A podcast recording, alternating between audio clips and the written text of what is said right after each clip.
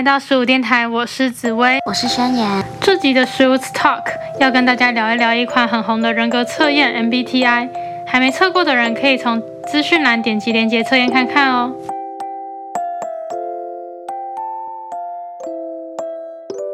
MBTI 又称十六型人格测验，是美国心理学家凯撒琳·布里格斯跟他的女儿伊莎贝尔·迈尔斯共同研发。以心理学家荣格在一九二一年发表的心理类型作为基础，深入研究后提出，MBTI 的类型以四个维度进行二分法，再将这些组成十六种基本人格类型。那我们分别来介绍一下这些维度吧。好啊，那第一个维度就是分成外向的 E extroverts 跟内向的 I introverts。这里指的外向跟内向，如果按照研究的解释，并不是活泼、很嗨、很安静之类的特质来区分，它是以以一个人如何获得能量来区分外向跟内向。MBTI 里面有 E 的人比较偏好外部的事物交流来获得能量，因此比较喜欢群体跟一些社交场合。MBTI 里面有 I 的人偏好从事那种自我探索或者是自我反省的过程来获得能量。换而言之，就是比较喜欢独处的一群人。所以个性外向的人不一定测出 E 的结果，很可能虽然外向，却是从自己身上获得能量的人哦。第二个维度则是分成实感 S sensing 以及直觉 N intuition。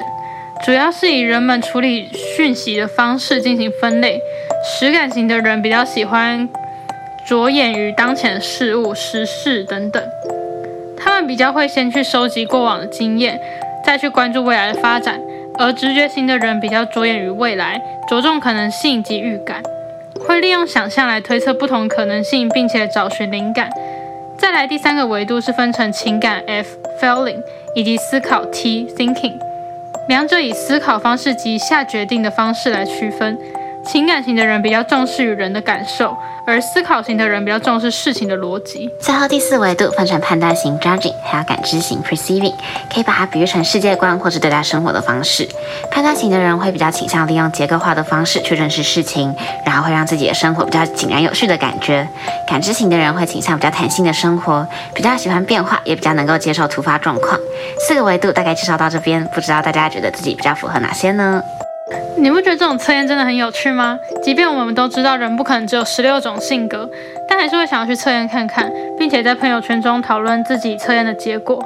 如果除了做测验可以跟上现在朋友圈中的流行，跟大家产生话题的效用之外，这或许也是我们认识自己的一个方式。我们可能或多或少都对自己有些了解，但可能也不是能全部掌握到。所以透过测验结果，又会再思考一次。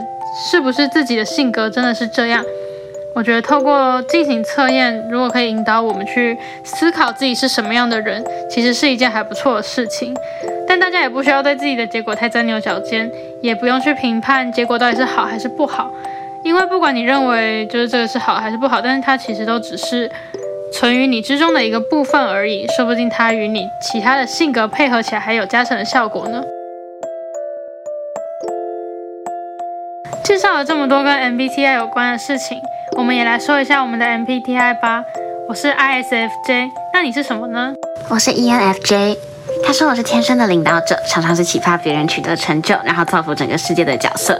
还有说我很擅长跟人交流，富有观察力，也很容易易理解他人的内心活动。不过也是因为是比较利他主义的人格，常常会太过相信别人，把别人的问题当成是自己的问题。还有一点比较暗黑的，就是会在没有按照自己的预想发展事情的时候，会在太介意身边的人为什么没有办法按照自己心中的社会规范去做事。我自己觉得这个结果超级准的，在看结果的时候，真的有一种有人直接把我的个性。讲出来给我听的感觉，那你觉得这个结果对我来说准吗？我觉得还算蛮准的吧，但你比较不会对别人的问题摄入太多的感觉，除非你觉得很重要或者跟自己有关的事情才会。太相信别人的话，我觉得也还好。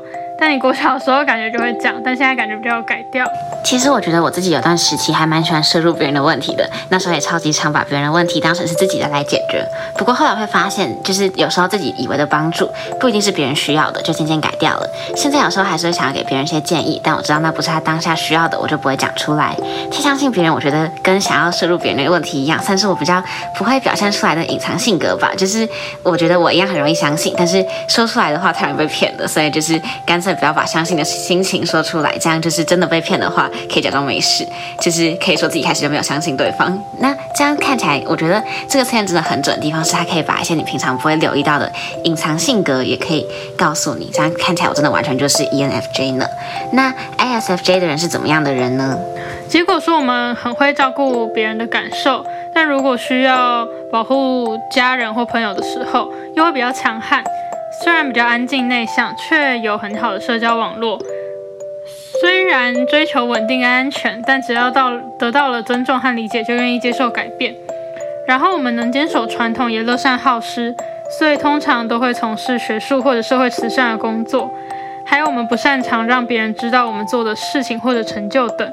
所以会有人利用这点把工作推给我们，荣誉留给自己，大概是这些。但叙述里面有一个我觉得比较矛盾的地方，我们完美主义虽然有拖延症，但是总会在期限内交出来，并且做得很好。但后面又说我们在正事还没完成之前，绝对不会虚度光阴。我觉得这里有点矛盾诶，有人会同时有拖延症又不会虚度光阴的吗？他会不会是从安排时间的部分，就是你们可能想要把每件事情都做好，所以会花很多时间。但是对于就是其他人的角度来看的话，就会觉得你们好像有拖延症的感觉。这样的解释好像就蛮有道理的。其实我每隔一段时间就会做一下这个测验。我最近有测出 INFJ，但如果整体的个性而言，我应该还是比较像 ISFJ 吧。S 的话就是比较会参考自己过往的经验，一般会被认为是比较守旧的。但我我觉得我可能是会看事情去决定，像是跟学业有关的事情，我会比较倾向参考过往的经验去找寻方法的感觉。但如果是 Podcast 相关的事情，我就比较会去想一些未来的可能性。所以其实这也可以反映性格本来就不是极端的，总是会有一些中间弹性的部分。其他性格其实都蛮相像的，只是对不同的人或事情也会有比较不同不同的处理方式。我觉得某些部分很像，像是比较有办法去强悍的保护身边的朋友跟家人，还有就是稳定良好的社交网络之类的。还不过像是拖延症那个，我觉得就应该还好吧。感觉就是你每次都在比底线，还要早很多把事情做完。像小时候就是我还记得寒暑假作业，都在第一天就把它全部写完了。不过你有听过 MBTI 有一个适配表吗？真的假的？我去查来看看。哎，我们很不适配，怎么会这样？好好笑。会不会是因为这是情侣的适配表，然后我们可能真的不适合在一起，但是可能适合一起工作？我觉得有可能哦，因为我们结尾都是 FJ，所以可能我们处理事情的方式比较像，所以做事情来说比较没有什么障碍。这个适配表大家可以去网络上查 MBTI 适配表，应该就会有了。不过也不要因为结果显示你们不适合就跟另外一半吵架哦，这只是好玩而已啦。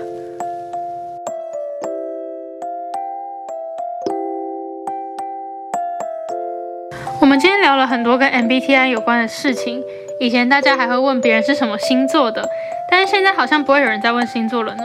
没想到这些也会随着时代演变呢。不过 MBTI 也会随着时间改变，就像大家的个性也会跟你遇到的事情改变一样，所以也不用对那个结果太认真。我曾经会想说，我想要成为什么样个性的人，不知道大家会不会跟我有一样的烦恼呢？但我现在会觉得说，其实不应该把心力花在这件事情上面。或许我们可以学习别人处理的处理事情的方式，学习的方式来精进自己，但不用想办法去成为别人。我觉得用自己舒服的方式去对待这个世界跟生活就好了。就是就跟其他人说的一样，只要努力成为自己就行了。这期节目就到这里结束了，感谢收听十五电台，我是紫薇，我是宣言，愿在此驻足的你都能获得能量，再次出发。